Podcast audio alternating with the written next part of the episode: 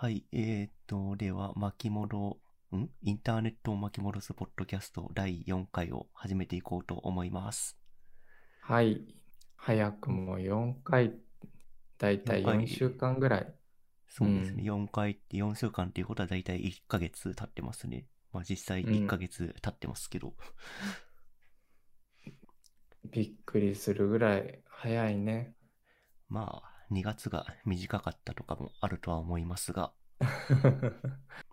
なるほど。で、まあ4回もくらい続けてやっていたら、なんとなくフォーマットを決めようという話になりまして、うんうん。えっ、と、グッドニュー的な、えーフォーマットで、えー出囃子トークみたいなのをやっていこうかなと思ってます。ああ、グッ、 Good New とは何でしょうかね。 Good New っていうのは、えっ、と、うまあさ、結構少人数でミーティングするときに、まあ一番最初、うん相手のこととかよくわからんとかってあったときに、アイスブレイク的に、えーミーティングを始める、えーなんかミーティングのフォーマットみたいなものですね。ああ、なるほどね。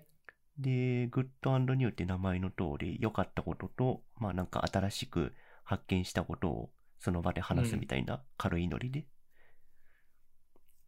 ああ、なるほど。ああ、それいいアイスブレイクだね。確かに。そうそう。で、まあ、なんか、ポッドキャストの開始の合図というか、なんかフォーマットも特に決めてなかったので、なんか良さげな、良さげなフォーマットなと、フォーマットだなと思って、この Good New 取り入れようかなと思ってます。あ、じゃあちょっとやってみましょやってみましょう。じゃあ、実際これやるときは、グループのとの中の一人が Good New を話すっていうフォーマットなんですが、う。まあまあ、グループというか二人しかいないので、それぞれの Good New を話していく感じにしましょう。あ、OK です。でじゃあ、うん。どっちからやりましょうかね。言い出しっぺからやりますか？すいません。お願いします。えーっと、そうですね。 Good New。最近やったグッドなことは、うーんと、なんだろうな。あー、えーっと、仕事上のことなんですけど、うん。えっ、と、まあ、えっ、と、自分はフロントエンドエンジニアとして、えーウェブの事業会社で働いていて、フロントエンドチームでいろいろ、なんか、もういろんなものを開発してるんですが、えっ、と、まあ、その開発してるときに、えーうん。特に緊急性は高くないけど、そんなに、えーあ、緊急性が高くなくて、そんなに急いでやるものじゃ、やるべきことじゃないけど、なんとなくプロダクトの、プロジェクトの中で負債になってるなって思ってることがあったんですよ。具体的にはうん言えないですけど。うんうん。で、それを、えっ、と、まあ、定定例、定えーと、定例ミーティングの時にバックエンドのエンジニアの人と、なんかその、この、こういう負債があるけど、これ、そのうちやりたいですよねって軽く話してみたら、うんなんかバックエンドのエンジニアの人も、ああ、それ問題に、ずっと問題だと思ってましたっていう話が上がってきて、えー、うんそうそう。うん。で、その軽いその場の、なんか15分程度のその短いミーティングの中で、じゃあこれ来週ちゃっちゃと片付けちゃいましょうっていう話ができたのが、まあ、うんグッドなことですかね。ああ、それは確かになんかあの、ストレスが、の、なんだろう、無意識化レベルのストレス、ストレスだったわけだよね、ずーっと。なんか気になるみたいな、そのワークに入るにたびに。ああ、そうそう。なんかプロジェクトの中で、明らかにこれ、なんとなく負債にはなってるけど、特に直さなくてもいい、直さなくてもあまり問題になってない負債があって、うんうん。まあ、それをあ言語化して伝えてみたら、まあ、そうんおたお互いにそれは負債だと思っていたんで、早く直しましょうっていう、えっ、と、結論に至ったっていうのがすごい良かったです。おー、なるほど。えーこれが今週のカッピグッグッドですね。グッドですね。で、ニューか。ニュー、えっ、と、これはニューっていう、ニューっていうのか、ニューっていうかわからないし、最近のニューではないんですが、うん。えっ、とですね、私お酒が大好きでですね、うん。ご存知だと思うんですけど、だいぶお酒飲むんですよ。うん。そうだね。強いよね、そして。そう、それがですね、毎日のように、本当に休館日とか何っていうぐらい飲んでたんですけど、しばらく。うん。うんうん。2月の頭ぐらいにと唐突にお酒をやめるっていうことにうんなんか決めまして、うんうんで、テーブルの、えー、とカレンダーのところにお酒飲まなかった日バツをつけてるっていうのを2月からやってるんですが、うん。うん。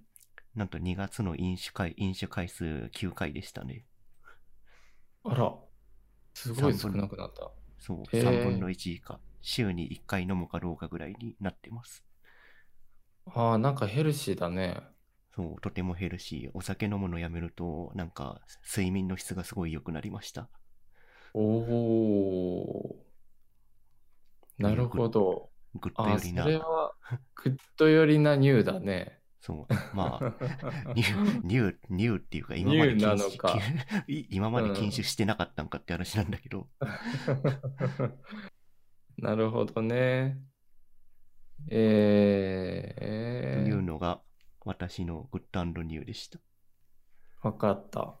じゃあ、えっと、僕で言うと、これはまあ定義的にだいたい1週間っていうスパンで考えると、えっと、僕のグッドはですね、うん、あれかな？なんかこう、あの、いろんなことが最近形になってきたっていうところかな。おーうん。なんかすごいざっくりしているけど、まあ、あの、え、こんな仕事やらしてもらっていいのみたいなね、嬉しい声かけをいただいたりとかっていうことがあった1週間でしたね。いろんなプロダクトがアウトプットできる、んうんでできたっていうのが今週？えっとね、どっちかというと、あの、それこそこの巻き戻すともつながってくるっていうか、ルーツがそこにあるんだけど、うんうんそのインターネット、仮にさ、じゃあ僕らがインターネット、うんなんて定義したらいいんだろうね。ネイインターネットネイティブって言えるのかな？デジタルネイティブとはまたこ異なる意味合いだけどさ、うん、なんかそのインターネットの黎明期から見ていて、そこに参加していたがゆえに分かることってあると思うんだよね。うんうん。なるほど。うん。例えば、えーじゃあ、さっきほら、ノートのリンクを共有したじゃないですか、 Slack でね。ああ、しましたね。うん。で、そしたらこう OGP が出る。で、それは OGP っていうものだっていうことを知っているとかね。ああ、なるほど。その、うん。も、なんだろう、インターネット上で発生する物事のコンテクストが分かってるっていうこと？そうそうそうそうそう、そういうこと。で、それがゆえにいろいろな仕事につながってきたっていうのが特にこの1年ぐらいで、えー最近いろいろとあの直近この1週間でフォにフォーカスしても、あ、今までインターネットやっててよかったな、みたいな、やっぱりインターネット好きだなっていうのを思ったっていうことがありました。で、それは、うんそれはとても良いことですね。そうなんだよ。あのーまたこれは多分今週だと収まりきらないから追って話していきたいけどさ。結構僕、正直、ね、ひねくれちゃってなんかこう、あの、自尊心が全くない ような人生を送ってもおかしくないような経歴だからね。うん。だから、いや、本当にインターネットを自分で作る側で接していたっていうことは、めちゃくちゃ大きい財産になってるかな。うんうん。まあ、それはうん中学生時代から続く財産だね。そうだね。あの時に無意識的に投資しといてよかったね、本当に。いや、そうだよね。あの、今的に言うと、いわゆるその自己投資みたいなものになるんだろうけど、うんうん。そんな意識は当然当時はなかったからね。まあ、なんか楽しいからうホームペーん。ジ作ろうっていうノリだったけど、うん。なんかその楽しさが今になってうんいろんなものに結びついてるのはすごいいいことだね。そうそうそう。だからね、今週はざっくりまとめると、インターネットに触れててよかったなっていうのを改めて感じたっていうのが僕のグッドかな。なるほど。ういいん。ことだ。非常にいい、うんいい、いいグッドニュース。で、えーっと、ニューでいくとですね、えーっと、そうだね、ニューは、えーカメラを買いました。お、いいじゃないですか。ニニューっぽいよね。うんニューガ、ニューガジェット。ニューガジェット。あの、どソニーのね、FX3 っていう、あの、税込み50万ぐらいのカメラなんだけど、高い。まあまあ、プロだからそれぐらいお金かけるわな。いや、ところがね、これは実はものすごくコスパが良いんですよ。うんで、あの、きっと、あの、いろいろな方々が買ってると思うんだけど、ただね、あの、まあ、これは僕の小さなこだわりというか、まあ、あの、別にクリティカルな話では本来ないんだけど、僕はその GUI、あの画面のデザイン上に表示される、あの、日本語は嫌いではないんだけど、こう、半角かなと、えーっと、全角の、えーひらがなとか漢字が混じっている状況。うん、あれがものすごく嫌いで、で、ソニーはですね、まあ、あの、どうも関税対策らしいんだけど、えー今時ですね、あの、日本でカメラを買うと、いわゆるそのデジタルのね、ミラーレスとか買うと、あの、日本語しか選択できないんですよ、言語設定が。へえうん。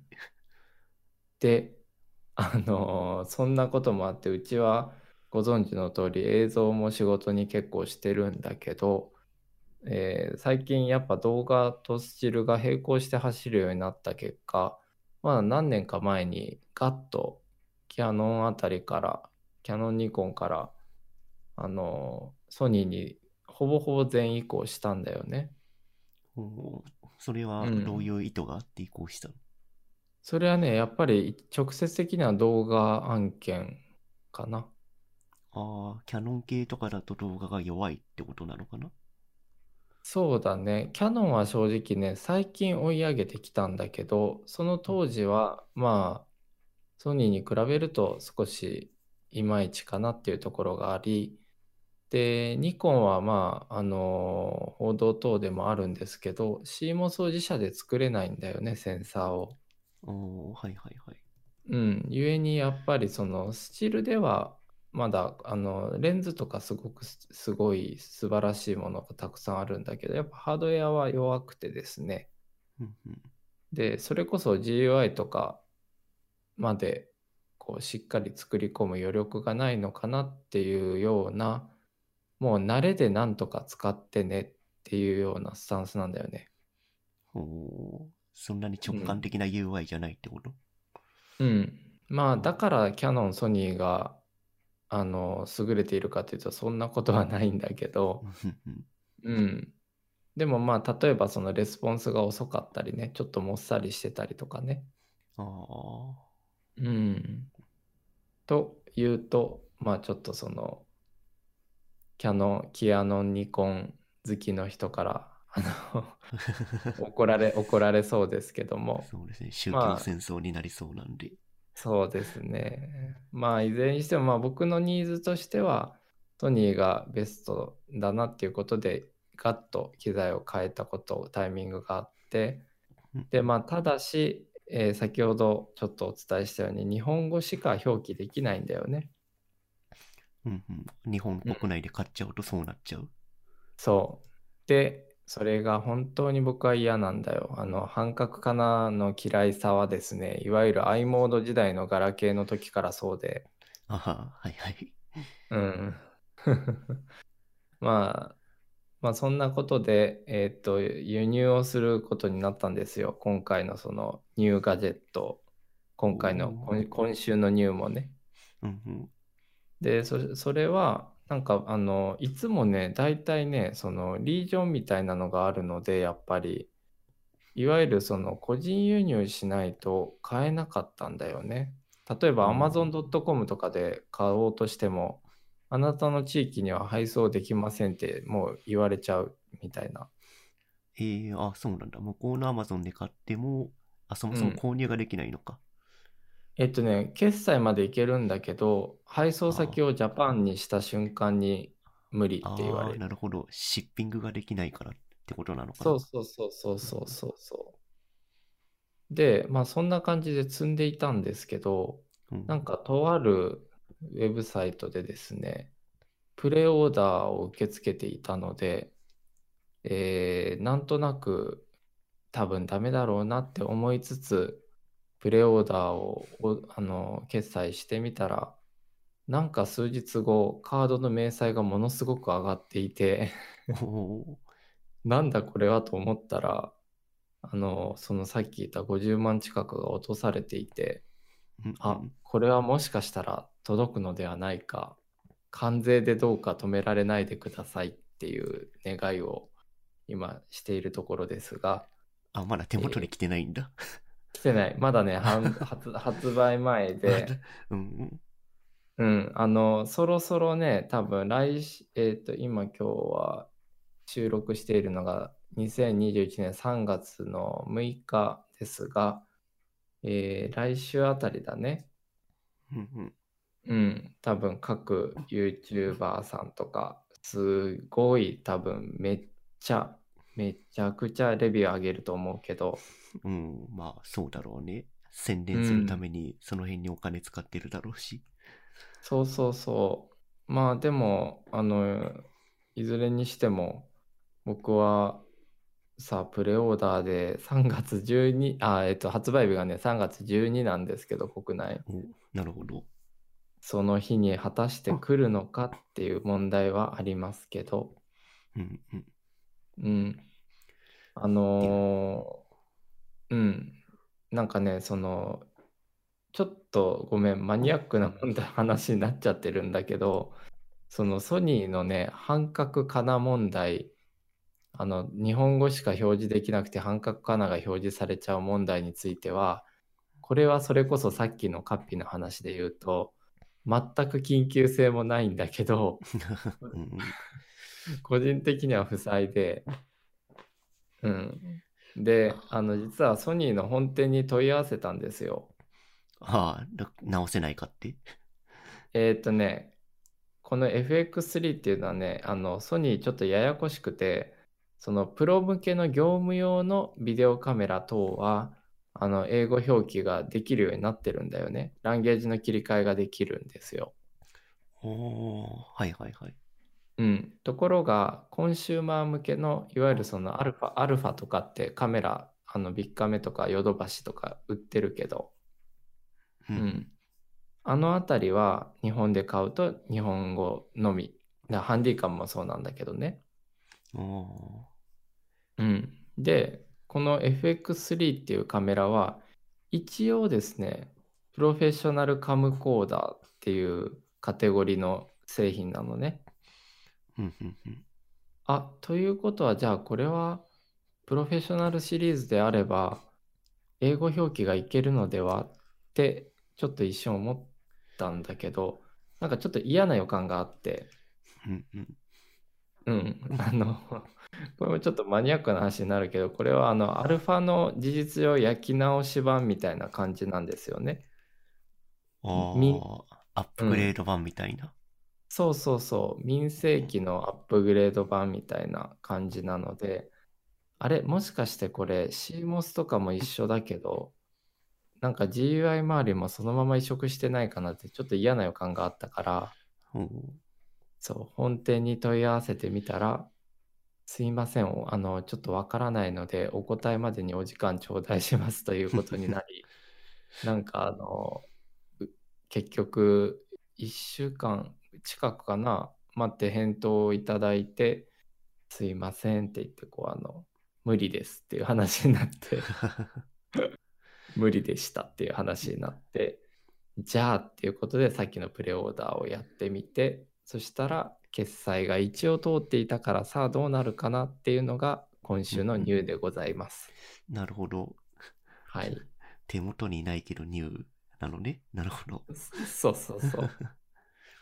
まあでもね、一応グッドニュースを伝え、まあグッグッドであるそのニューを伝えると、そのカメラはね、うん国内で買うより、あの、いわゆる、あの、為替のレートによるんだけど、ああ、はいはいはい。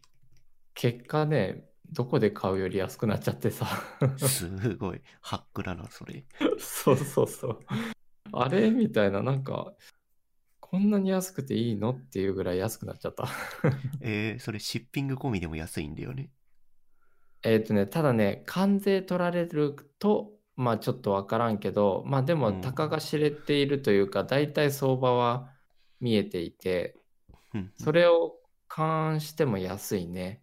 えー、うん。なぜか変えてしまったかな？わかんない。ちょっとまだ怖いですけど。うん。っていう私の今週のグッドとニューでございました。ああ、すごい。すごいグッドニュースだ。なんかいいハックを聞いた気がする。まあ、個人輸入はね、結構あのいよく動く時もあるからね。うんうん。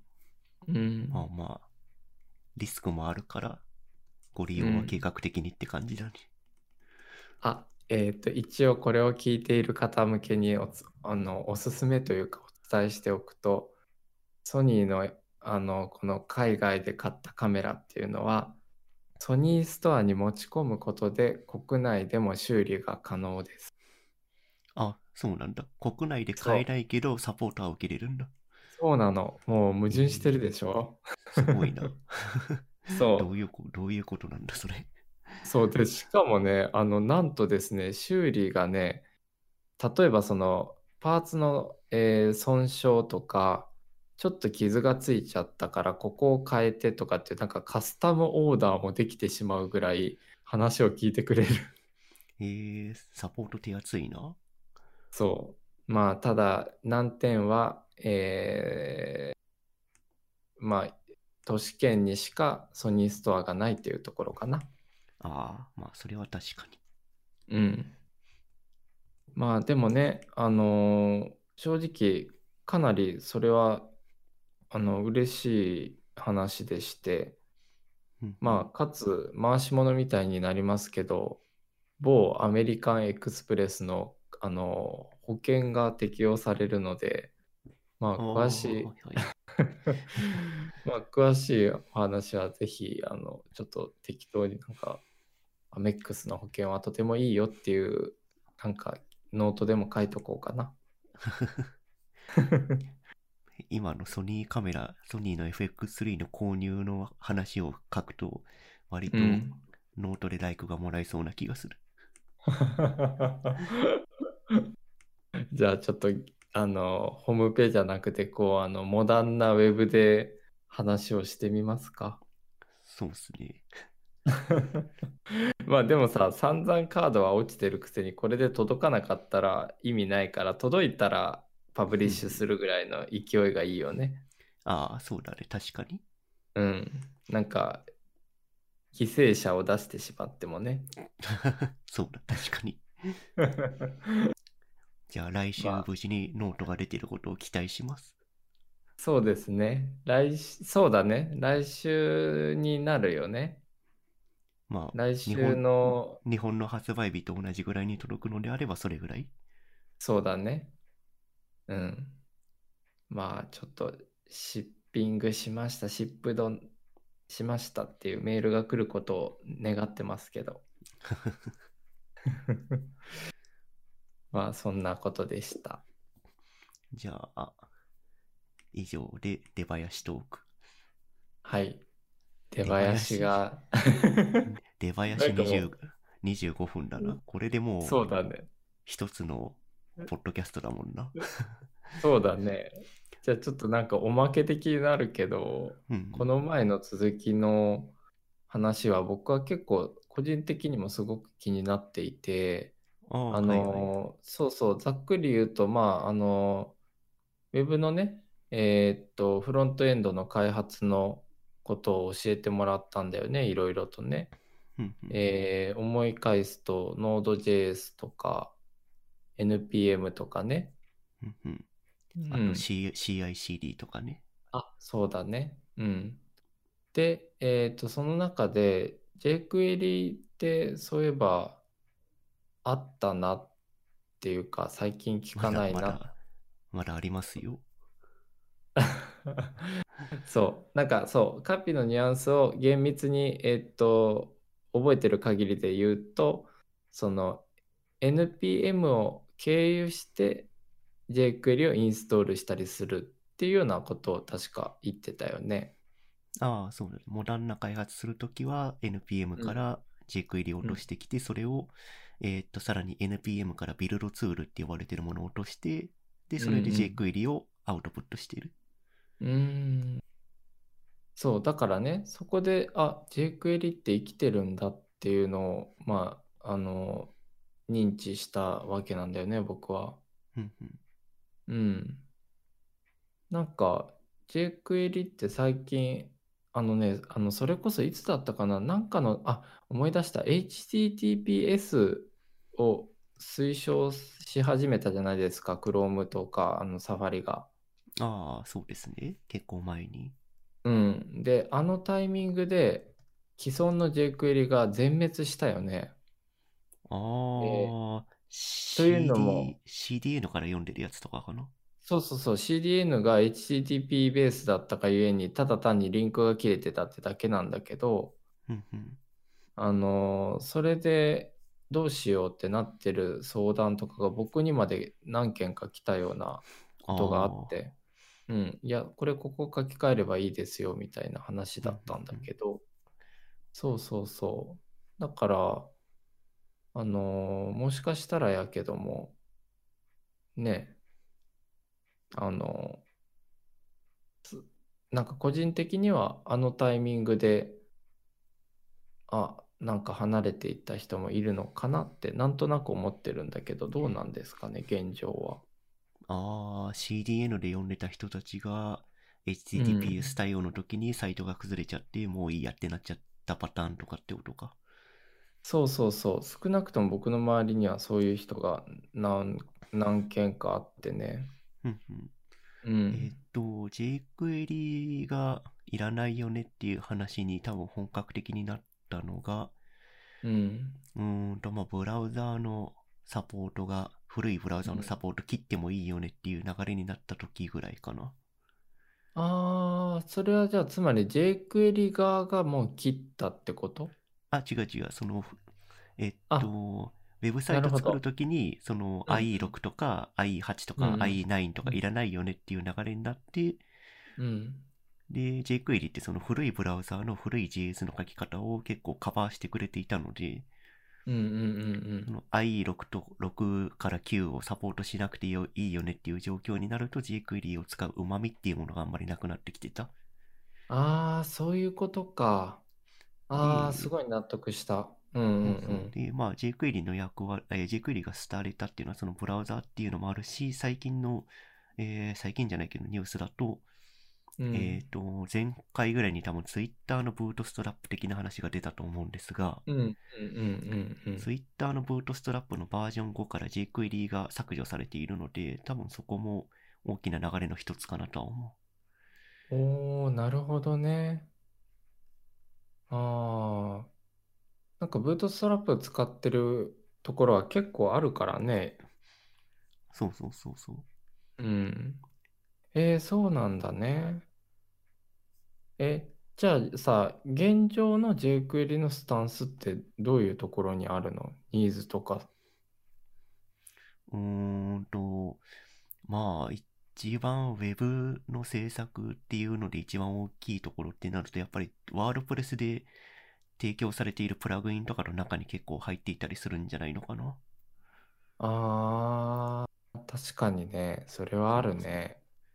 そのうん jQuery って、まあ、なんだかんだで書きやすいし分かりやすいので、うんうん。で、割と古くから使われている、例えばモーダルを出す UI とか、うん。えっ、と、あとはスラスライダー？カルーセルとかって呼ばれているものの、が jQuery で書かれていて、それがずっと使われている。なんか、Web の代表的な UI が結構 jQuery で、これ使っとけば盤石だよねっていうのがあったりするので、それがずっと使われれ続けているっていう背景はあるかな。ああ、そういうことか。確かにね、あの、それこそ、あの、jQuery って、あの、イインターフェースの、あーなんか盤石というよりもなんだろう、そのモデルケースの集まりみたいな、なんか、認識が僕にもあって、うん、モデルケースの集まりというよりは、便利なプラグインがたくさん充実していて、なおかつ使いやすいから流行ってた。うんあ、そういうことか。え、じゃあそのプラグインの中に、えー先ほどの話で言うと、インターフェースのもろもろがあったりするっていうイメージ？うーんと、例えば、えっ、と、ん有名なカルーセルとかだと BX スライダーとか、ああ、名前聞いたことあるし、むしろ使ったことあるわ。そう、で、モーダルだと、なんかライトボックスとか、うんうんうんうん。そういう、そういうものが大体 jQuery で作られていて、モーダルとかカルーセル表示するときは、この jQuery 入れておけば大丈夫だよね、みたいな状態になっていあた、すいたというか、いいる、いる状態か。うん。あ、すごい思い出してきた。それこそ2011年とかかな。そのぐらいに、ワードプレスでウェブサイトを作ったときに、うんうん。あのーまさにちょうど今お話ししてもらったことを実行してた。うんうん。うん。まあその2011年当時はまだ、えっ、と、IE8 のサポートとかが必要だったから jQuery が必要だった時代だだとは思うんだけど、うんうん。でもさっきも話したけど jQuery、えっ、と、その古いブラウザーのサポートを切れる状態になると jQuery っていうものの旨味があまりなくなってきてる。え、ちなみにさ、その古いブラウザ、まあ特に IE だけど、あれを切ろうっていう流れはどこから出てきてどういう形で現状に至るんだろ単純に、えっ、と、マイクロソフト側が IE のサポート、古い IE のサポートをやめますって言ってたのと、う。うんうん。ああ、まあそうそうだね。マイクロソフトがサポートやめますって言ってたのが大きかったのと、ちゃんと数字としてシェア率が落ちてきてたっていうのもあるんじゃないかな。ああ、そういうことね。なんかね、ところがその僕のし仕事の現場とかって未だに IE なんだよね。I、エッジじゃなくて？うん。やめてくれって思うのがね、なんかその IE がゆえに、あの、モダンなウェブサイトがもう事実上見れなくなってたり、機能しなくなってたりするんだよね。そうですね。GitHub とかも Twitter とかも確か見れないんじゃないかな。うん。それこそあの SNS 系も死ぬ、死んでるんだけど、うん、そのヘルプが飛んでくるっていう地獄。ヘルプできないじゃん。このブラウザーダウンロードしてくださいっていうだけじゃん。そうそうそう。だからこれはね、あのもうマイクロソフトもサポートを終えているので、こっちを使ってくださいねっていう、もうそれをゆるするしかないんだけど、お気に入りはどこに行ったの？みたいな、なんかそういうところから始まってしまうんですよ。ああ、そっか。IE11 の時代だと、うんブックマークレットのマージとかもできないのか。そう。あの、えっと、一応エクスポート、インポートは当然その他のブラウザにできるんだけど、うんあ、えっと、インポートというかエクスポートだね。それはできるんだけど、あの、ほら、IE ってさ、あの、それこそ IE6 とかの時代ってさ、あの、横が、あの、サイドバーに、こう、お気に入りとかって、こう、常時表示してたりしてたじゃん。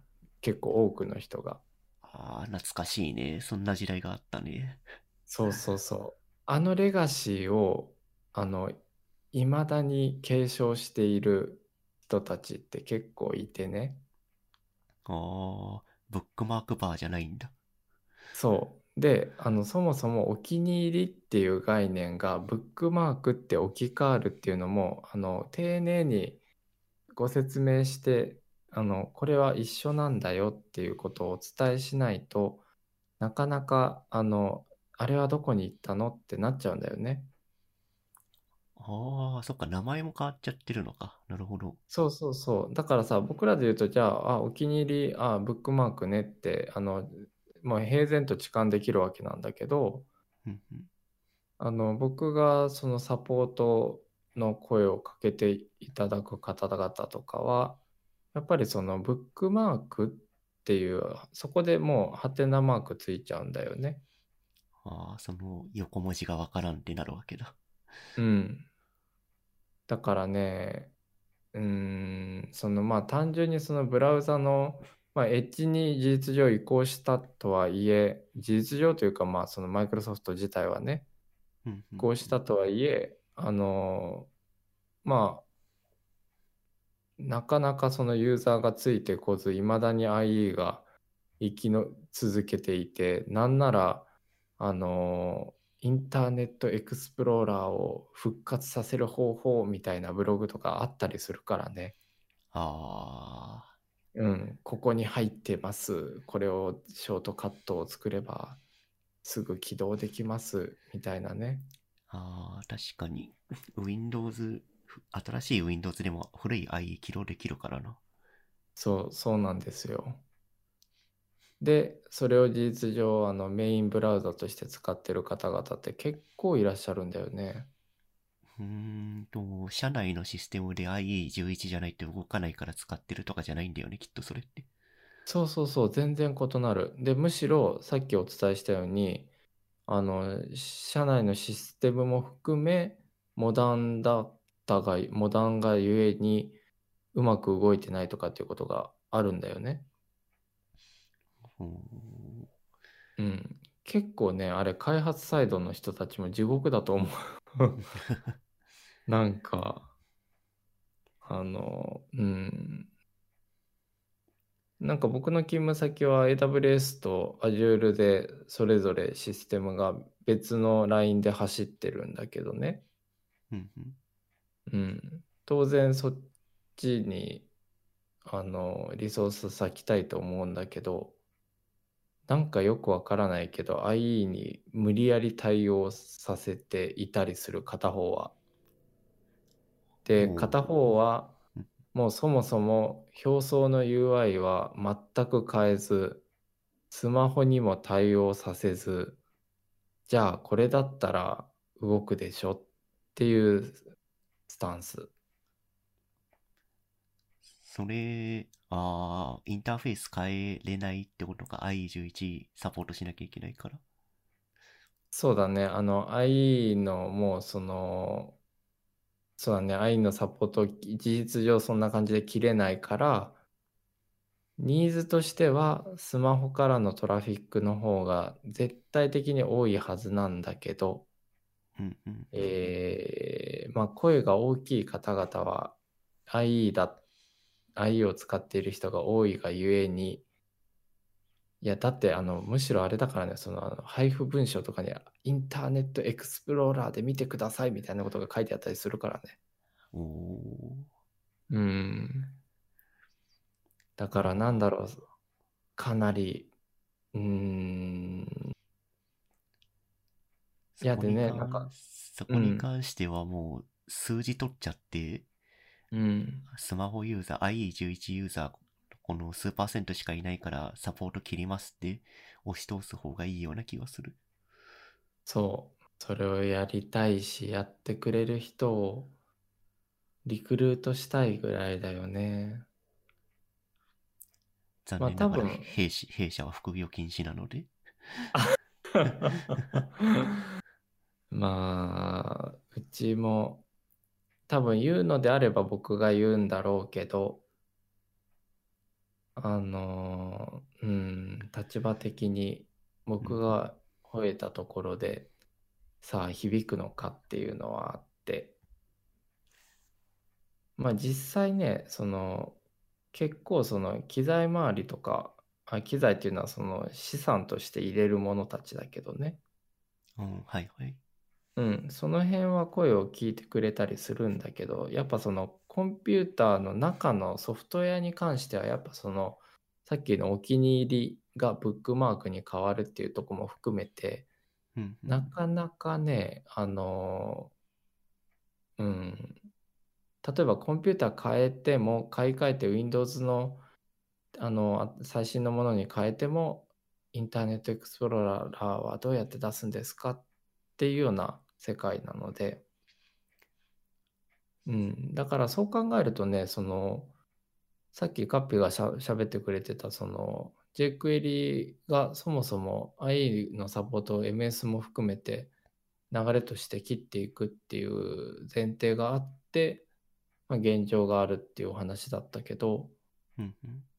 その現状についていけていない世界に僕はいるので、うんあのーあ、なんで jQuery って表、まあ、事実上ね、表舞台からいなくなったのかなっていうのはずっと疑問だったんだけど、でもまあ、あの、結構シンプルな理由だね。合理的なシンプルな理由だね、それは。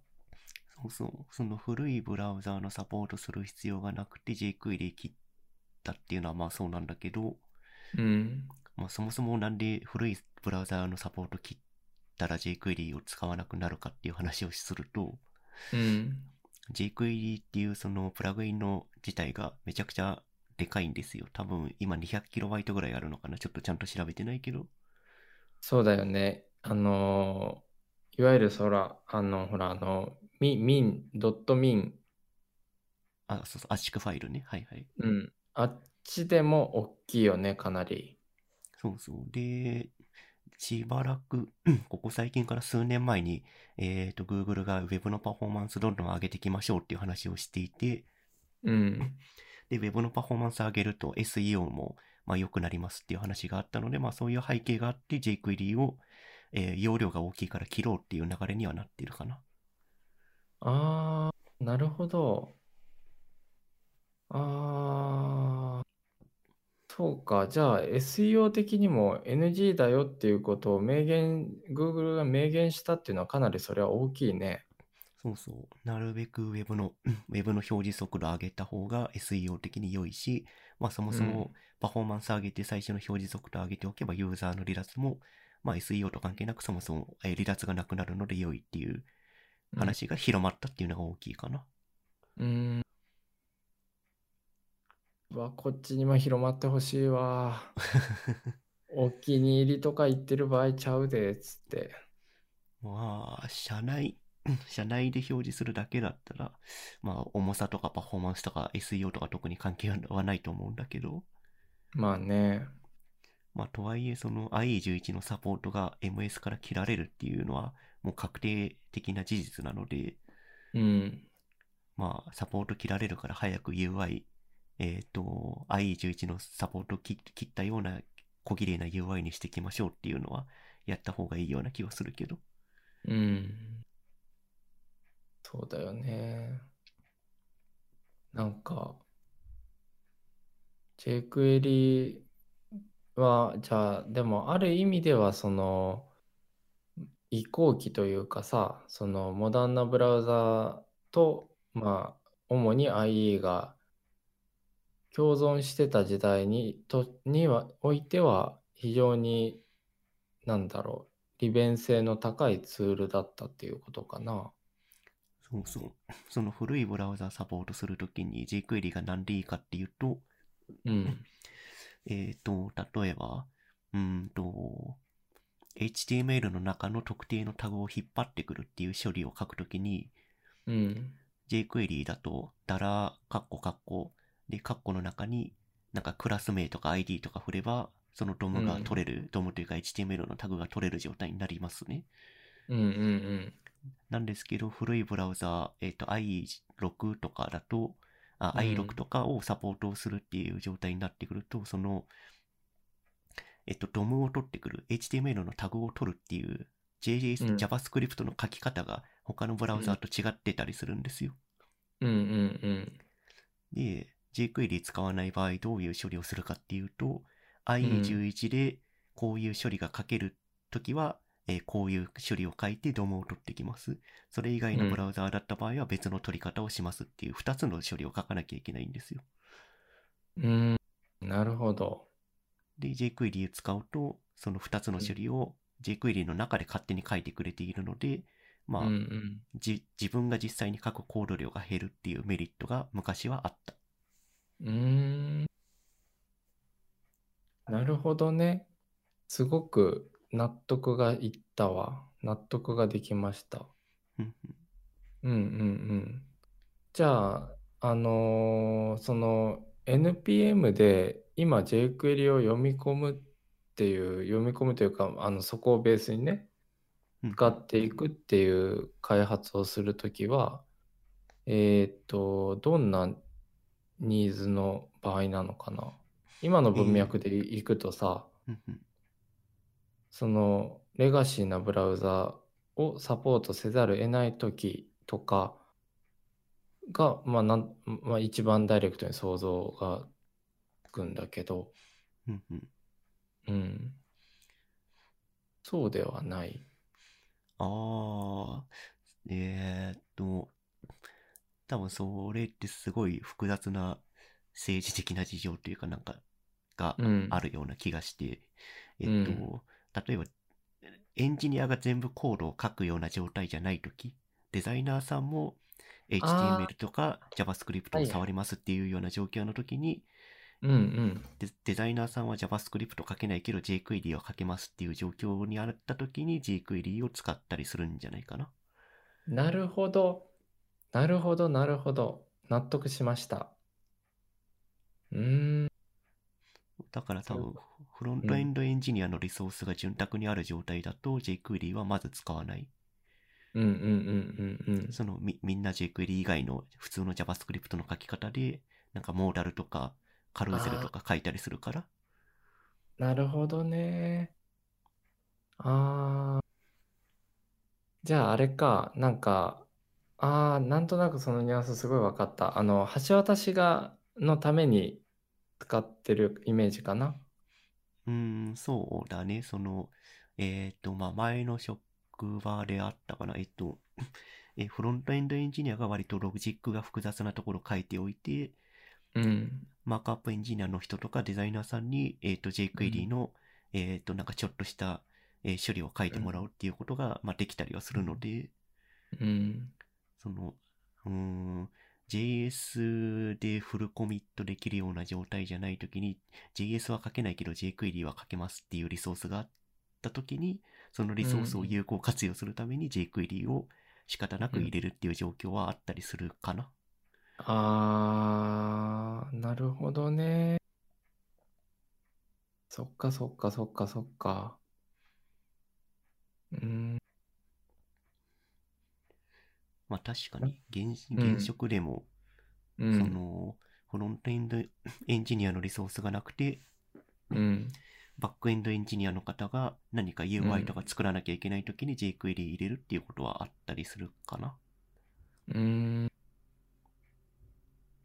なるほど。結構複雑やね。あの、気持ち的にはもう、あの、言ってしまえば、フロントエンドエンジニア的には切れるわけだよね、本来。うん、まあ、なるべく使わない方がいいよね。容量も大きいので。そうだよね。さっきの話をすべて俯瞰するとそうなるよね。うんうーん。なるほど。え、ちなみにこの jQuery の開発自体は続いているのかな？うん、おつい最近め、なんかマイマイナーバージョンアップしたらしいですね。ああ、なるほど。でもやっぱりその言葉のニュアンスからしても、前線の人たちはそんなに追ってないんだね。そうですね。バージョン3になってから全然情報を持ってないっすね。うーん、なるほど。なるほどね。jQuery 話を少しすると、うん、まあ、この現現場の話なんですけど、うん、うん、えーっと、まあすごい話が飛ぶけど、うん、えっ、と、あさっての3月8日、月曜日に、エヴァンゲリオンが公開されるらしいんですよ。うん。で、エヴァンゲリオンの映画の予約が殺到して、うん。まあ、シネコン各社の予約サービス、チケット予約サービスが落ちたみたいな話が、ツイッターに流れてきていてですね。うんうんうんうんで、まあ、その中の一つのシネコンのサービスをちょっとだけフロント触ってたんですよ。前のうん職場で。うん。うん。で、まあ、そこの、で使ってる J クエリーのバージョンが、調べたら1.4でしたね。おお。すごいね。まあ、そういうお金を生み出してるところでも、古い J クエリーは動いてはいるので、うん。まあ、一概に悪いとは言えないなっていう感想です。ああ、そういうことか。お金を生み出してるのは正義なので、うんうんうん。ええいや、それこそ、エヴァンゲリオンについては、あのちょうど、それこそね、今朝ね、友人、友人というより同僚から、あの月曜日の朝一のチケットを取ったでっていうスクショが送られてきてるけど、おおめでたい。素晴らしい。うん。うん。月曜メンズデーというよくわからない割引を適用して1200円だそうです。うん。まあ、ね、あのエヴァンゲリオンについてもうなんか話し出せそうだけど、話し出すと多分僕が止まらなくなるんで。まあ、とりあえず、でもインターネットを巻き戻すとも若干ちょっと僕は相関性があると思っていて、エヴァンゲリオンが。うん。と語り出すと多分あの同じように止まらなくなりそうですがあのーいやそれこそさあの僕らがってギリギリリアルタイムで見てたよねああ夕夕方にやってましたね、地上波。そうそうそうで地上波であのーなんかこう特定のねローカル局からだとなぜか延々と放送される日っていうのがあってね。うんうんうん。それをあの頑張って自室で見るためにあのテレビの同軸ケーブルをすごい頑張って部屋もじ自分の部屋まで実家のね部屋まで延長させてたっていう思い出があるんだけど。うん。あ、意外にエヴァンゲリオン、ドハマりしてたんですね。そうだよ。僕全部見てたからね。あ、そうなんだ。へえ。うん。そうそうそう。でただ今思い返すとあのそれもいわゆるさそのんインターネットも含めてあのまあ今の話は同軸ケーブルを引いたという、まあ、シンプルな話に聞こえると思うけどもでもこうどうやったら自分の部屋でテレビを見れるかとかどうやったらインターネットを自分の部屋でできるかっていうところであのあじゃあそのためにはなんかまあ当時はほら Wi-Fi っていう言葉もあんまりポピュラーじゃなかったから無線 LAN っていうものがあるらしいっていう話になってうん、ヤマハの、えーちょっと型番忘れたけど、えー 11B とかに対応してるルーターをめ結構高かったね。すごい高かったけど買ってで PDF あごめん PDF, うん。PDF じゃない。PDC のあれあはいはい。PDC だっけ？PD ん？ちょっと待ってよ。うん。ど忘れしちゃった。あのパームね。はいはいはい。うん。あの、くえっ、と、それのソニーの、えークリエっていうのがありまして、うんうんうんうん。で、その PDC の、えっ、と、クリエ、ん ?PDC? あれちょっと待ってよ。PDC はごめん。そうだ、PDA だ。ごめんなさい。もうなんか頭回ってないわ。PDC は、えっ、と、携帯電話の確か通信規格だね。そうですね。うん。確かそういう感じだった気がする。うん。で、PDA だ。そうだ、思い出した。で、PDA を、えー買って、Wi-Fi に対応させるための CF カードっていうのをぶっ刺して、おー今思うと考えられないぐらい大きいけどね、それが。うん。え、だって Wi-Fi につなぐためだけの CF カードだよ。おすごいな、それ。うん。でもね、なんかやっぱその時にいろいろその不自由さを感じながらも、なんかこうインターネットを部屋でやりたい、テレビを家でへ自分の部屋で見たいとかっていうところで、なんかいろいろ頑張った覚えがあるんだよね。例え確かば、に。そう、同軸ケーブルに関しては、それこそ今、中華ガジェットとかってね、結構ポピュラーになりつつあるけど、特にギークの人たちの間でね。うんうんうん。でもなんか、それこそ、当時はヤフオクだったかな。何かでこう、あの、同軸ケーブルのテレビの信号を、えーラジオ電波だったかな。なんか Wi-Fi とかなんかそういうモダンな規格ではないんだけど、なんか、なんか、なんかよくわからない無線で飛ばすっていう謎の、それ、それ大丈夫か？技的とか大丈夫か？それ？いやもうあの、ダメ。完全にダメ。完全にダメなんだけど、まあなんかいずれにしてもなんかそういうようなね、あの、よくわからないあのトランスミッターみたいなものをかまして、部屋をこう通過させて、ギリギリ見れたりとか、Wi-Fi に関しても、あのー当時はそのメーカーが違うとつながる保証はできませんよっていうような時代だったんだよね。うん。例えば802点あ 802.11b には対応しているが、バッファローはバッファロー同士とか、IO データは IO データ同士みたいな、なんかこう、本当かそれって今思うけども、なんかこう、あの、メーカー間の互換性は保証できませんって各社歌ってたんだよね。うんうん。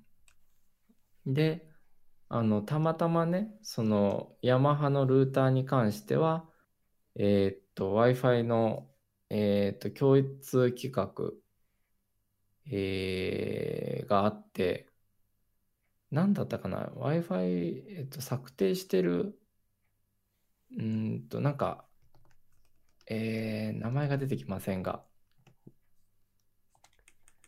Wi-Fi の規う格。んそう。えーっとね、この辺はきっと詳しい人はもう今頭に浮かぶんだろうけども、えーっと、なんかね、その、あ、ん？あ、思い出した。思い出しました。えーっと、ほら、IEEE ってあるじゃないですか。ああ、はいはいはい。うんで、その中の、えーっと、ほら、えー Wi-Fi なんだよね。802.11なんちゃらみたいな。うんうんうん。で、えーっと、Wi-Fi の、えーなんかこう、 Certified っていう、つまりその、Wi-Fi の認定を受けましたっていうマークがあった。おーはいはいはいはい。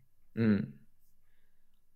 だから、その Wi-Fi サーティファイドっていうマークがついてるルーターが、当時はヤマハが一番、あの、手頃な価格でもなかった。確か5万ぐらいしたような気がするけど、高いな。うん、高いけどね、なんかそれがついているのは、えーヤマハで、その、 certified が、例えば当時はコレガとかってあったよね。ああ、懐かしい。そう、コレガとかって結構安かったんだけど、それがついてなかったりしたから、うんソニーの、ソニーのこのクリエの CF カードとつながるのかなとかって、つながらなかったら返品できないよねとかってなって、うん、あのーとにかく、サーティファイ、Wi-Fi サーティファイドマークっていう Wi-Fi 認定を受けているルーターおよび周辺機器を高いけど買ってた覚えがあるな。うん。すごいな。当時、そんな 情報感度高かったのか。え？近所にいたよ？うんいや、なんかそこまでやってたのかっていうのはちょっと初めて詳しく聞いたから。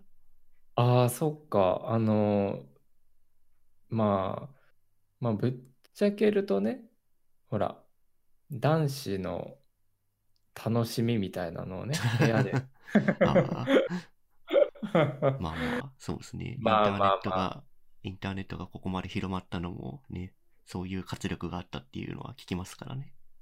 まあね、まあ、某 DMM とかね、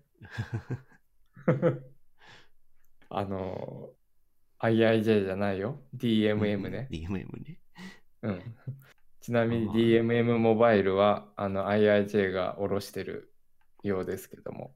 あ、そうなんだ。ええうん。IIJ がさらに下ろしてるんだ。そうそうそうそう。で、そこで行くとね、なんか日本通信がね、あのー HIS、あの旅行会社のね、HIS うんに下ろしてたりもするんだよね。うん、えだから HI HIS、SIM とか出してんの？そう、出してたんですよ。僕もあのええ全然。いやそれこそね、最近家族がね、あのースマホにみんな切り替わったんだけど、まあそれは何年か前だけど、やっぱその、この COVID で、やっぱみんな外出をお互いにね、制限してるっていう状況の中になってくると、うんうんあの、お話ししたいニーズが、電話したいニーズがすごいあってね。おー、なるほど。うん。で、あの、じゃあ、FaceTime オーディオ使ってとか、iPhone のほら、電話アプリから標準でいけるからね。うんうんうん。あとは、じゃあ、LINE 使ってる人は LINE 電話でとかっていうアナウンスはするんだけど、やっぱりこうね、あの、電話番号でセルラーの電話をしちゃうんだよね。うん。これはなんかユーザーインターフェースの敗北だと個人的には思っているけど、でセルラーの方が安心感があるとかそういう話なの、いや、もうね、あの iPhone のじゃあ例えば純正の電話アプリで言うと番号をタップするとデフォルトで発信されるのはセルラーなんだよね。ああ、確かに。うん。だからまあ、あの、そうなっても仕方ないよなって思うし、あの、LINE に関しては相手の人が、あの、いわゆるガラケーだった場合には無理だからね。うんうんうん。うん。で、そんなことで、あの、なんと月額費が IIJ でめちゃくちゃ抑えて、重量課金の月す1000円ぐらいかなのプランにしたはずなのに、えー、2万円を超えたとかっていう、なんかびっく びっくり連絡が来たことがあって。すごいな。そうそうそう。で、えー、とかってなって、明細見てみたら、あの、通話だったので、ああ、なるほど。うん。で、それこそ日本通信のね、なんか合理的プランっていうのがありまして、データ、データを優先するか、それか標準の、いわゆるその IIJ とかもさ、かけ放題の、あの、MVNO 各種、あとうん。楽天モバイルとかも、あの、専用アプリを経由すれば、通話定額っていうのはたくさんあるんだけど、うんうん。それだと結局意味がないんだよね。意味がない。うん。これ。を起動、はいはいそうはい。ライ LINE と同じってことか？そう、LINE と同じ。そう、これを起動してっていうのがやっぱしんで、やっぱそのもうあの、大手キャリアと同じ、フルかけ放題と同じように、えー標準電話アプリからセルラー発信してかけ放題っていうものを探していて、そしたら日本通信の合理的プランっていう、まあそれは一応 2, 2種類あって、データ20ギガを選ぶか、データは3ギガにして、その代わりかけ放題24時間定額を選ぶかっていうえものがあってね。うんうん。うん。で、それはなんか、正直あの大手キャリアの最近出てきたいろいろな名前がどんどんコロコロ変わるから、あの故障は避けるけど、ね、いわゆるその20ギガでいくらっていうプランがあるじゃないですか。うんうん。ありますね。うん。あのあたりよりも少し安いし、えーかつ、やっぱりその転入転出、あ、転入は手数料いるけど、転出、あ、うん、ごめん、えっと、ナンバーポータビリティの手数料は現状はかかるんだったかな。うん。うん。だけど、えーとにかく抑えれるのがあって、で、それを見つけたのが最近だったんだけど、H&S も全く、本当に全く同じプランを提供してて、あれ、うんこれ、これはどういうことって、まあ、いまあ、そこからちょっと調べてたら、日本通信も下ろしてるっていうことを知ったわけなんだけど、うん。うん。まあね、携帯もなんか、あの国主導で安く安くってなったけども、うん。逆にデバイトが大きくなるんじゃないかって僕は懸念してるんだけどね。うん。それはなぜ？いや、あの、例えば、あの、各社のね、その20ギガでこれだけ安いよっていうプランとかっていうのはさ、うんうん。あの、ネット申し込みに限定してるわけじゃんね。ああ、はいはい。窓口がないから安いんだもんね、これは。うんうんうん。で、えーっと、そこでじゃあ何が起こるかっていうと、まあ、現状のね、キャリアの売り方から、えーっと、想像する、そまあ、想像の範囲だけど、まあ、正直な話、あの、ようわからん端末とセットだと、すごい安、さらに安くなるとかっていう売り方をきっとしてくるんじゃないかなって思うんだよね。うん。うん。あの、まあ、某アンドロイドの某、なんか、ほら、あるじゃない。すごいカスタマイズされすぎて、ね、どうしたらいいのっていうような、うん。なんかデフォルトアプリが大量に載ってるようなやつ？そうそうそう。楽々スマートフォンと言いながら全く楽々じゃないとかね。うん。あれはやっぱりその表層のインターフェースは綺麗に楽々に確かになってるけど、あの各アプリに関しては全然楽々にしようがないじゃないですか。うん。まあ、そうだね。うん。だからもうあの、すごい破綻してるんだけど、まあ、うん、やっぱり懸念してるのは、じゃあ SIM はじゃあこっちで契約して、じゃああの SIM フリーの iPhone なり Pixel なり買えばいいでしょっていう感覚で多分僕らはいるんだけど、うんうん。あのむしろラッキー大手こんだけ値下げしてくれたら MVNO も安くなるよねっていうぐらいでいるけど、ただやっぱりそこに乗っかれない人とか、それこそそのさっき通話2万っていう話に関して言っても、例えば、まあ、au が炎上してたけど、大手は通話のね、定額オプションつけると結局結構高くなってしまったりとか、うんうん。うん、そもそも20ギガいるのっていう根本的な問いもあるわけだし。まあまあ、確かに。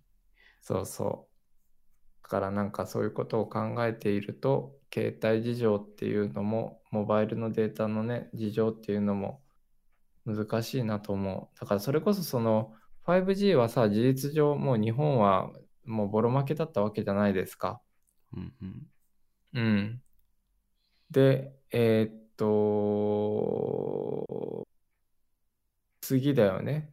まあ、あの、次の通信規格で事実上のね、世界標準取れるかってなった場合に、正直大手キャリアが、まあ今までじゃ高すぎたって国は言うけど、あの、じゃあ NTT どんだけ設備投資してましたかっていう話で、研究に投資してましたかっていう話で、うんそこが弱っていくと、結構個人的にはああ、次のデファクトスタンダードも無理なんじゃないかなとかって思ってたりするんだよね。ああ、自利品になっちゃう感じがするね。予算がなくなっちゃうから。そうそうそうそうそう。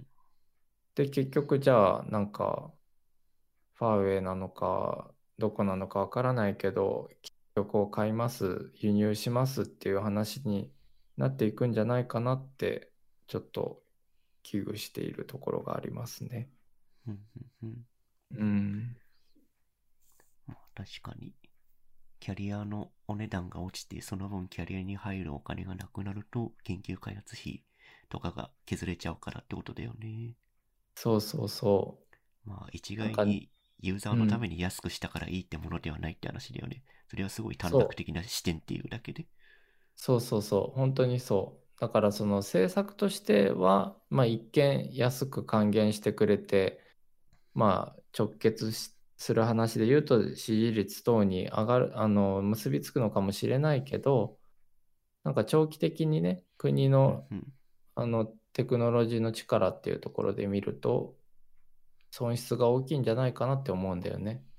まあ確かに未来を切り売りして今を安くしてるだけな気がするね。そう言われると。うん、うん、うん、うん。だからね、うん。あと、その、ネットに限定する売り方っていうのは、ある意味では、その、販売代理店ってさ、結構その、まあ、うん、オプションを無理やりつけ、事実上無理やりね、つけないと、この価格では売れませんっていうような情報でずっとやってきてるわけじゃんね。うんうん。うん、で、あれはすごく、あの、健全でないと思っているけど、まあ、つまり、その、ちょっと販売店が多すぎるんだろうね、それは。うん、まあそれでお、ね、価格が上がってるっていう話もあるしね。うん、そうそうそう。だからそこはある程度ノーマライズしていく必要性はあるのかなとは思うんだけど、ただし、えーなんかその、やっぱりその窓口があるっていう必要性は、例えばその、じゃあ行政手続きが、あのー電子政府に100%なった事実上100%なったエストニアでさえも、やっぱ窓口はあったりするわけだよね。まあゼロにはできないよね。うん。で、あの、変な話、その、大手が今打ち出している各プランは本当にネットでしか申し込みできなくて、えー各販売代理店はあれは大体がフランチャイズだけど、そこには旨味がないわけだから、うんうん。まあ、案内しないよね。まあそうだね。うん。そうすると、うん、なんかこう、まあ、うん、まあ直接的だけど、搾取構造がさ、加速しちゃうんじゃないかっていう心配もあったりしてね。まあ確かに情報を得ることができない人たちはひたすら窓口行っちゃうっていう話になっちゃうのか。そう。で、窓口に行って、じゃあ適切な案内が受けれるのであれば、それはね、あの選択肢として大いにあるべきだし、残すべきだと思うんだけど、うんもう現状大手キャリアがね、各プランはネット限定ですって言っちゃってるからね。うん、そうだね。うん。確かに。うん。それはフランチャイズ側は 窓口の業務減らしたくないから案内はしないわね。しないしない。だって、ネットでやってくださいって言って、え、じゃあ教えてよって言われて、教えたい、個人的にね、仮に店員さんが教えたくかったとしても、それは何も利益にもつながらなければ、うんまあ、ねそうだね。うんうん。なんか、よっぽど親戚とかね、お友達じゃない限りは伝えないよね、それは。そうだね。仕事中にボランティア活動してるようなもんだからね、それ。そうそうそうそう。だから、うーん、なんかすごい歪んでいくんじゃないかなって、モバイルの世界については思ってる。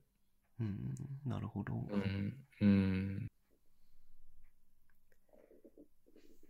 まあ、なんだろう。まあちょっと長くなってきたけど、まあなんか最後に一応言うとさ、うんうん。僕、あ、僕のお金の感覚のイメージってどんな風ですか？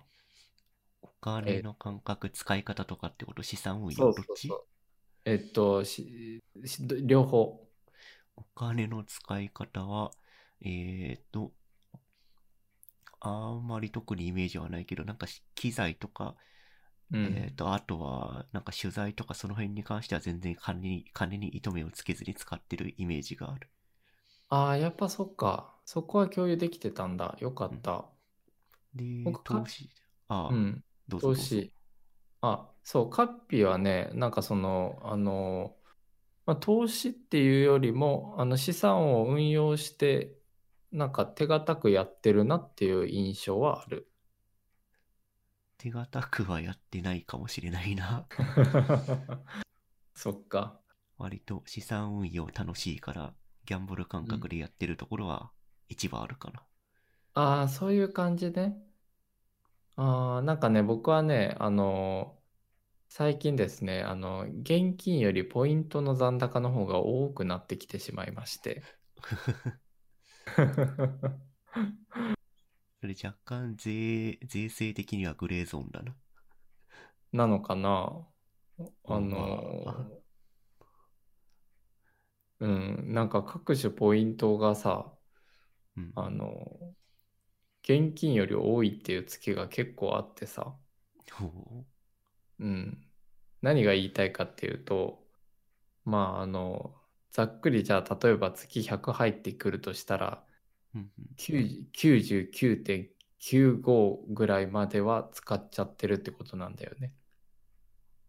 ああ、なるほど。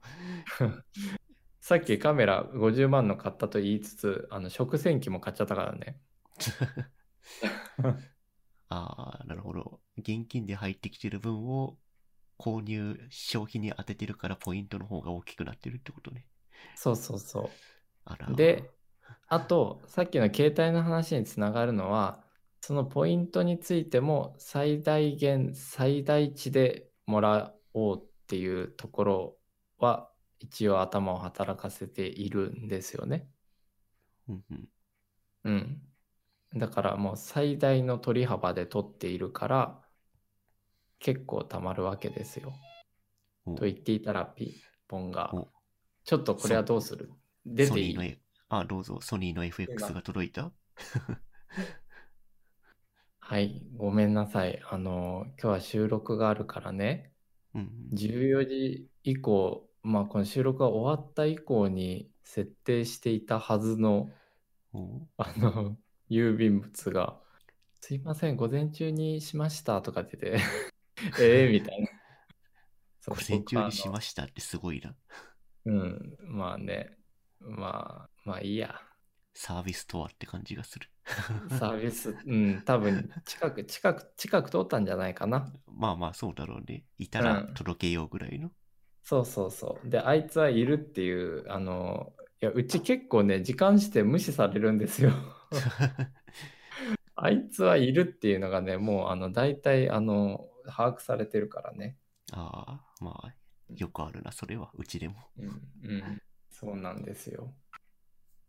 で、まあ、とにかくですね、あの、現金残高よりポイント残高が増えているんだけど、うんそれは、あの、まあ、その、ちょっとネタ的にね、なんかその、いろいろ買っちゃってるっていう話もしたけど、あの、一応その貯蓄も、あの、まあ、いいわゆるその引き落としでね、ガツンとしている中での消費なので、正直、あの、資産がそ、そこで、じゃあもう、あの、なくなるかって言ったらそういうわけではなくて、うんうん。うん。まあ、だからその、さっきギャンブル的に投資を楽しんでるっていう話をカッピがしてたけど、はいはい。僕の場合はなんかそれがポイントをいかに効率よく最大限取るかみたいなところになってる部分があって。ーそれもなんかゲーム的な遊びだね。そうそうそうそう。で、このあたりもある意味ではさ、まあそれはその国の政策で言うと、じゃあマイナポイントとかにもつながってくるわけだけど、知ってる人が、で、そしてそれを使いこなせる人が、やっと初めてメリットを享受できるっていうようなさ、うん、そうだね。知ってる人だけが得をする。調べられる人だけが得をするっていう形になっちゃってるよね。うん。だからさ、なんかそういうような、あの、まあ、政策はちょっと一回、一回ちょっと無理やり、あの、ここでは話さないけど、でも、あの、インターネットの世界も大いにあるよね。そういった知っていて、それを、そのメリットを知っていて、かつそれを実行できる人っていうのが、どんどん得を重ねていくっていうようなさ。うん、そうだね。なんか、うん。知識というか、こういうサービスがあるとか、こういうサービスの使い方があるっていう知識があれば解決するようなことが解決できないっていう状況にある人たちはたくさんいるかもしれないね。そうそうそう。だからさ、うん、なんかそれを考えたときに、本当に冒頭の、あの、それこそ巻き戻しちゃうけど、うんあのーなんかやっぱりインターネットの黎明期に自分たちで何かをやっていたっていうのはすごくいろんなとこで生きてるっていうことを感じるんですよね。うん。確かに。うん。え、だってさ、例えばじゃあ、証券口座についてもだし、うんうんじゃあその、僕で言うとじゃあポイント周りについてもだけど、あの、インターネットのち、のノウハウというか、なんて言ったらいいんだろうね。インターネット雑草感とでも形容しましょうか。インターネットリテラシーとかではなくて？リテラシーって言えるのかな？まあさ、リテラシーっていうとさ、まあ、読み書きじゃないですか、直接的にあの直訳するとさ。うんうん。まあ、うん。それはさ、もしかしたら、じゃあ Yahoo Japan ID でログインして Yahoo ニュースを見ているとか、スマートニュースを見ている、それも一つのインターネットリテラシーなのかもしれないんだよね。うんうん。うん。それとは違うんだ。雑草感っていうのは直感力みたいなこと？そうそうそう、直感力とか、あとは、なんかそのフレームワーク内で、に少しでもこう疑問を持ったりとか、どうにかできないんじゃないかっていう余白を探して、自分なりにやってみるっていうあたニュアンスかな。ああ、なるほど。例えばうん今言った証券口座とか、まあそういう話で言うと、うん。えっ、と、なんかネットバンキングっていうものが最近出てきたらしい、じゃあ勝手に作ってみようっていう、その、うんなんだろう、話を聞いた時にすぐ行動に移せるさ能力とかそういうことかな。あ、そうそうそう、おっしゃる通り。だからさ、ネットバンキング周りで言うと、最近、あの、もうどうしてもやむを得なくですね、あの、いわゆる地元の地銀の、うん。地銀のネットバンキングを利用しないといけなかったんだけど、あ、地銀でネットバンキングとかやってるんだ？一応やってたよ。へえ。うん。で、それは良かったんだけど、振込手数料440円かかっちゃって。おお結構するな。でしょ？でもね、なんかあの、なんか、いや、もうここ数年振込手数料というものを負担した記憶がないレベルだったんだけど、うんうん。でも、あの、周りで仲のいい人にたまたまそれで、いやー、こんなになんか久々に取られちゃったんだよね、みたいな話したら、えみたいな感じになるわけですよ。ああ、取られるのが普通じゃないっていう感覚になってたそう。そうそうそうそうそうそう。でね、片や難しいなと思ったのが、その方については、えーっと、あ、そういう世界もあるのねっていうことで、まあ、あの話を伺あの聞いてくださったんだけど、あの、片やね、あの、地銀はこれだけ手数料が高いから、こういう銀行があるよっていうことで、まあ、とあるネットバン、ネット系のばあの銀行を紹介したんだよね。あくまでもレコメンドベースで。うんうん。うん。で、そしたら、なんか地銀はこんなにお金を取ってとても悪いところだみたいな、あの、短正直短絡的なんだけど、うんあの、なんか全資産をネットバンクに移しましたっていうところでな、な、謎の報告を受けたことがあって、うん。あの、いや、そ、そういうわけじゃなかったんだけどって、こっちは思うわけなんだけど、うん、な、なんて言ったらいいかな、その、さっき言った、えーインターネット雑草力みたいなところの言葉での定義に当てはめるとその一個一個サービスとかまあ全てのことだけど鵜呑みにしないで自分でちょっとまあもちろんその首突っ込んでみてアカウント等を開設してみてとかっていうところはあの最低限やっぱり自分のアクションとしてやるべきだけどあの How to ベースでここはおすすめだよとかって言われたものをもう鵜呑みにしちゃうとあこういう結果があるあの待ってるんだなっていうのをある意味では教えてもらったかな。ああ、そのなるほど。そうそうそう。だからつまり、えーっと、レコメンドベースでネットバンキングを伝えた。で、レコメンドベースで、まあ、あの、いくつかクレカとかも伝えたんだよね。こういうのを、全部レコメンドしたもの全部契約してたとかそういう話？そう、おっしゃる通り、そうそうそう。そう。で、特に僕はその、あの、じゃあ、アアアフィリエイトを貼った、あの、教えたとかっていうわけでもなく、本当なんか、あの、雑談の中でね、あ、こういうのあるよっていうようなことで話してたら、全資産をさね、さっき言ったみたいに全資産をネットバンキングに移しましたって、こうなんか勝ち誇った感じになってるわけですよ。うん。え、それ何の意味あるんですか？って うん、なっちゃうんだよね。あの、うん。だからなんだろうね。その、もちろんその、やっぱそこの違いってその、How to として受け取っちゃうか、それとも自分の好奇心ベースで多少何かリスクがあることも想定して、ちょっとずつ首を自分で突っ込んでいくかうん。の違いかなって思って。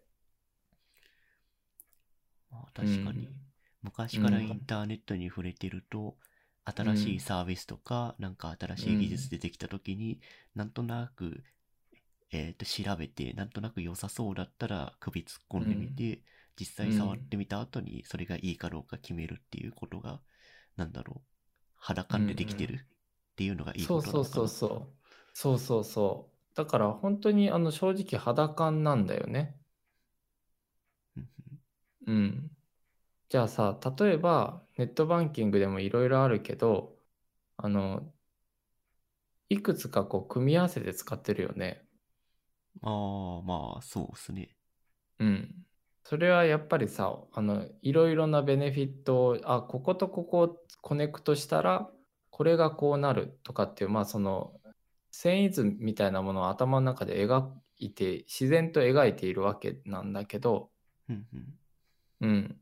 やっぱそのさっきのあの知人の例で言うと、もうネットバンキングっていうものに全資産を移しましたって、もうやっぱりそこで止まっちゃってるんだよね。ああ、それ移した後にどうしたらどういうベネフィットがあるかっていうのは特に何もないみたいなことか。そうそうそう、そういうこと、そういうこと。じゃあ、なんか振込手数料が月、この銀行は3回まで無料ですとなった場合に、うん、3回か、じゃあそれ以上の振込発生することもあるよね。で、であれば、別のバンクも開設してとかって、まあ僕の場合はなるんだけど、うんうん。うん。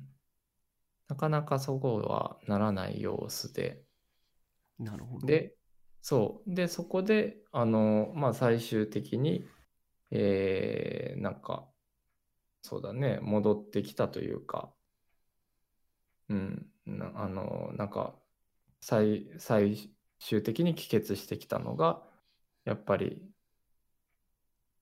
ホームページ作っといてよかったなっていう、まあ、本当にそこですね。う。うんんまあ、早めにインターネットというものに触れておいてよかったっていう話か。そうだね。まあなんか、あのー次回どうですかね。なんかグッドニューも話したけど、ああ、そう、そのフォーマット、うん。まあ、なんとなくタイマー見てると、グッドニューで20分弱ぐらい使っちゃってるんで、うん。なんかここはもうちょっと考え直した方がいいかなとは思った。そうだね。で、あとさ、あのー個人的には、あの、インターネットのプラスの側面を今、話し続けているけど、比較的ね。うんうん。うん。まあなんかプラットフォームの話とかではマイナスのところも触れてはいたけど、なんかこう、僕らが体験している中での負の局面がもしあったらちょっと共有したいな。ああ、うん。悪いインターネットってことですか？そうそうそう。まあなんかすごいあの、簡便的なね、言葉を使うとね、うん、悪いインターネット、良いインターネットみたいなね。まあ、うんそのダークウェブ的なところじゃなくて、インターネット使ってるとこんなデメリットがありますよみたいなそういうところかな。そう、まあなんかあの変な話、あの、腰痛に悩まされてますとかでも全然いいんだけどさ。まあうん確かにそれ系の話はあるよね、きっと。あると思う。ということで、じゃあ次回はインターネットの、なん、なんて、闇。え？闇？闇？インターネットの負の、負の、負の、負のインターネット？負のインターネット。